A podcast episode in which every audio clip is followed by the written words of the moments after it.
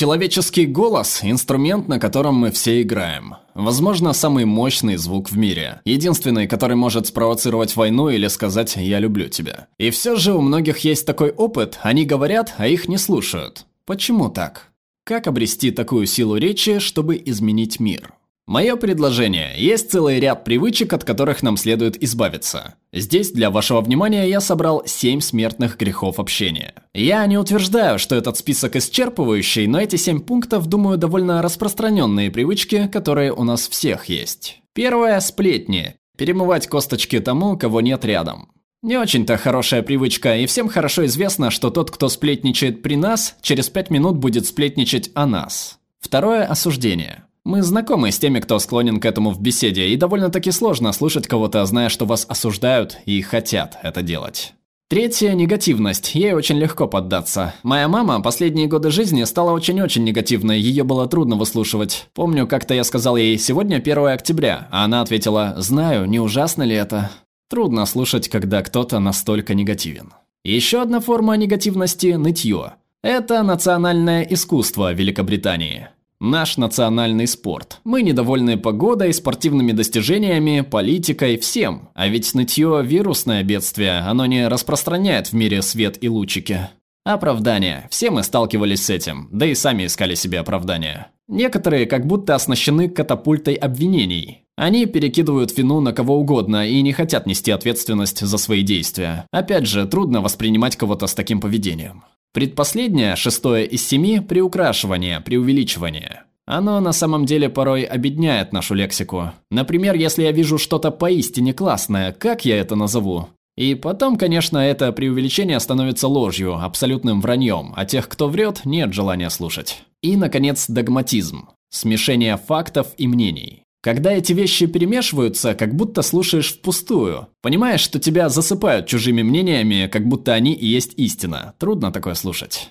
Вот они, семь смертных грехов общения. Я считаю, что нам нужно избегать их. Но есть ли конструктивный способ разобраться с этим? Да, есть. Я бы хотел предложить четыре мощных краеугольных камня, основы, на которые мы можем опереться, если хотим, чтобы наша речь была сильной и могла изменить мир. К счастью, они вчетвером образуют слово. Это слово «hail» – «град», имеющее еще одно значение. Я говорю не о том, что падает с неба и бьет по голове. Я говорю вот об этом значении – восторженное приветствие. Именно так, думаю, будут восприняты наши слова, если мы выполним эти четыре пункта. Что же означает каждая буква в слове? Посмотрим, догадаетесь ли вы. И – искренность, то есть быть правдивым, прямолинейным и понятным. А – аутентичность, просто быть собой. Моя знакомая описала это как воплощение собственной истины, что я нахожу интересным пояснением. Че – честность, держать слово, делать именно то, что сказал, быть тем, кому можно доверять. И Л – любовь. Имеется в виду не романтическая любовь, а пожелание людям хорошего по двум причинам. Во-первых, я считаю, что абсолютная честность не совсем то, что нам нужно. Например, «О боже, ты отвратительно выглядишь сегодня утром». Пожалуй, такое не обязательно. Но уравновешенная любовью честность – вещь превосходная. Если по-настоящему желать людям добра, то очень трудно в то же время осуждать их. Не уверен, что в принципе можно одновременно делать и то, и другое. Итак, хейл, по-русски ячел. Это то, что мы говорим, и как в старой песенке, это то, что ты говоришь, но также и то, как говоришь. У вас есть замечательный набор инструментов, сами инструменты великолепны, и тем не менее этот набор используют очень немногие. Теперь давайте покопаемся и вытащим парочку инструментов, которыми вы, возможно, захотите воспользоваться, и которые помогут усилить мощь вашей речи. Регистр, например. Фальцет, пожалуй, в большинстве случаев не требуется, так что подберем регистр пониже. Не буду вдаваться в технические подробности для тех, кто работает консультантами по сценической речи, однако голос можно перемещать. Если я говорю вот так высоко через нос, вы замечаете разницу. А если вот так спущусь в гортань, как большинство из нас обычно и говорит? Если хочется придать вес словам, необходимо спуститься в грудную клетку. Замечаете разницу? Мы голосуем за политиков с низкими голосами, это правда. Ведь для нас глубина голоса ассоциируется с властью и авторитетом. Это о регистре. Затем тембр, то, как ваш голос ощущается. Опять же, исследования показали, что мы предпочитаем богатые, мягкие, теплые, как горячий шоколад голоса. Если ваш голос не таков, это еще не конец света, ведь его можно натренировать. Позанимайтесь со специалистом по сценической речи. Невероятные вещи можно вытворять с дыханием, осанкой и упражнениями по улучшению тембра голоса. Далее просодия. Я ее обожаю. Это совокупность ударения, тона, интонации. Это метаязык, используемый нами для передачи значения. Это первое, что придает смысл беседе. Тех, кто говорит на одной ноте, весьма сложно слушать, ведь у них отсутствуют элементы просодии. Вот как появились слова «монотонный» и «монотонно». Сейчас популярна повторяющаяся просодия, при которой каждое предложение заканчивается на вопросительной ноте, даже если это не вопрос, а утверждение. И если повторять такое без конца, это ограничивает способность коммуникации через интонацию, что досадно, на мой взгляд. Поэтому попробуем пресечь эту привычку. Темп. Я могу быть очень-очень взволнован, говорить быстро-быстро, или же я могу замедлить темп, дабы выделить что-то. И, наконец, наш старый друг – тишина. Нет ничего плохого в небольшой тишине в разговоре, не так ли? Не стоит заполнять ее паразитами вроде «э» и «как бы». Тишина может быть очень сильной. За руку с темпом идет высота голоса. Возбуждение можно передать только с ее помощью. «Где ты оставил мои ключи? Где ты оставил мои ключи?» Эти две манеры подачи несут несколько разные значения. И, наконец, громкость. Можно очень увлечься вариациями громкости. Прошу прощения, если я кого-то напугал. Или же я могу привлечь ваше внимание, понизив голос.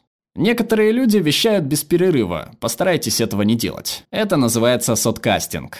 Навязывание вашей речи людям вокруг, бесцеремонно и небрежно. Совсем нехорошо.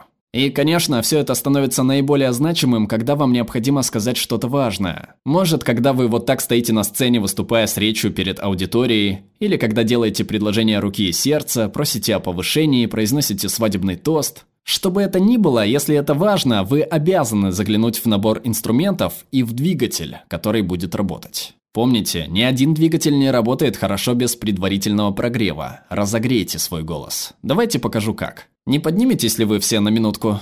Я покажу вам 6 вокальных разминок, которые я провожу перед каждым выступлением. Всякий раз, когда вам предстоит важный разговор, делайте так. Во-первых, руки вверх, глубокий вдох и выдох. Вот так. Еще раз. Очень хорошо. Теперь разогреем губы. Сделаем ба-ба-ба-ба-ба-ба-ба. Отлично. А теперь так же, как в детстве. Теперь ваши губы оживают. Теперь разомнем язык резким ля-ля-ля-ля-ля-ля-ля-ля. Красота. Начинает хорошо получаться. Теперь раскатистая «р». Как шампанское на языке. И, наконец, очень важный момент – Профессионалы называют его сиреной, очень хорошая. Начинается с V и продолжается O. V высокая, O низкая. Выходит Виу. Феноменально. Поаплодируйте себе. Садитесь. Спасибо. В следующий раз перед выступлением сделайте эти упражнения. Теперь же позвольте мне закончить, вложив идею в контекст. Очень важная мысль. Вот как обстоят дела. Мы не очень-то хорошо изъясняемся, нас обычно особо не слушают, в шумной обстановке с плохой акустикой. Я говорил об этом на этой сцене в разные моменты времени. Каким был бы мир, если бы мы четко говорили с людьми, слушающими осознанно в обстановке служащей цели? Или если немного расширить, каким был бы мир, если бы мы осознанно выдавали звуки и осознанно же их потребляли? И проектировали обстановку специально для хорошего звучания. Это был бы мир, звучащий поистине прекрасно, мир, в котором понимание было бы нормой. Вот моя идея, достойная распространения. Спасибо. Перевела Алина Силуянова, отредактировал Грача Кочерян, озвучил Глеб Иванов.